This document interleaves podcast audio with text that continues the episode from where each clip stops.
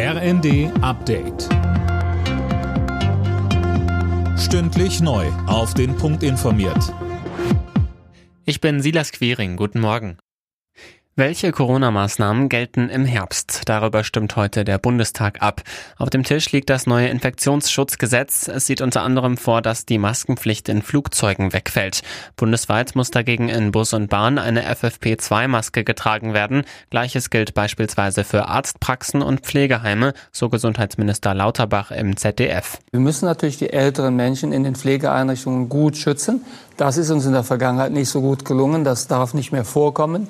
Daher ist hier Vorsicht einfach angemessen notwendig. Um eine Welle von Firmenpleiten zu verhindern, will die Bundesregierung den Unternehmen stärker unter die Arme greifen. Der Deutsche Industrie- und Handelskammertag und der Industrieverband BDI hatten Alarm geschlagen. Philipp Rösler, was soll jetzt passieren? Wegen der aktuellen Probleme, wie etwa hohe Energiekosten und gestörte Lieferketten, will Wirtschaftsminister Habeck den Schutzschirm für Firmen vergrößern. Das sagte er dem RND.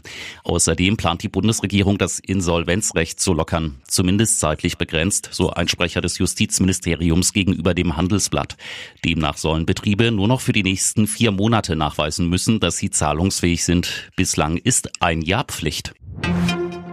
Der Streit um die AKW-Notreserve geht weiter. Laut Wirtschaftsminister Habeck geht es nicht darum, die Meiler hoch und runter zu fahren, sondern einmal zu entscheiden, ob sie gebraucht werden. Zuvor hatte ein AKW-Betreiber gesagt, eine Reserve sei technisch nicht machbar.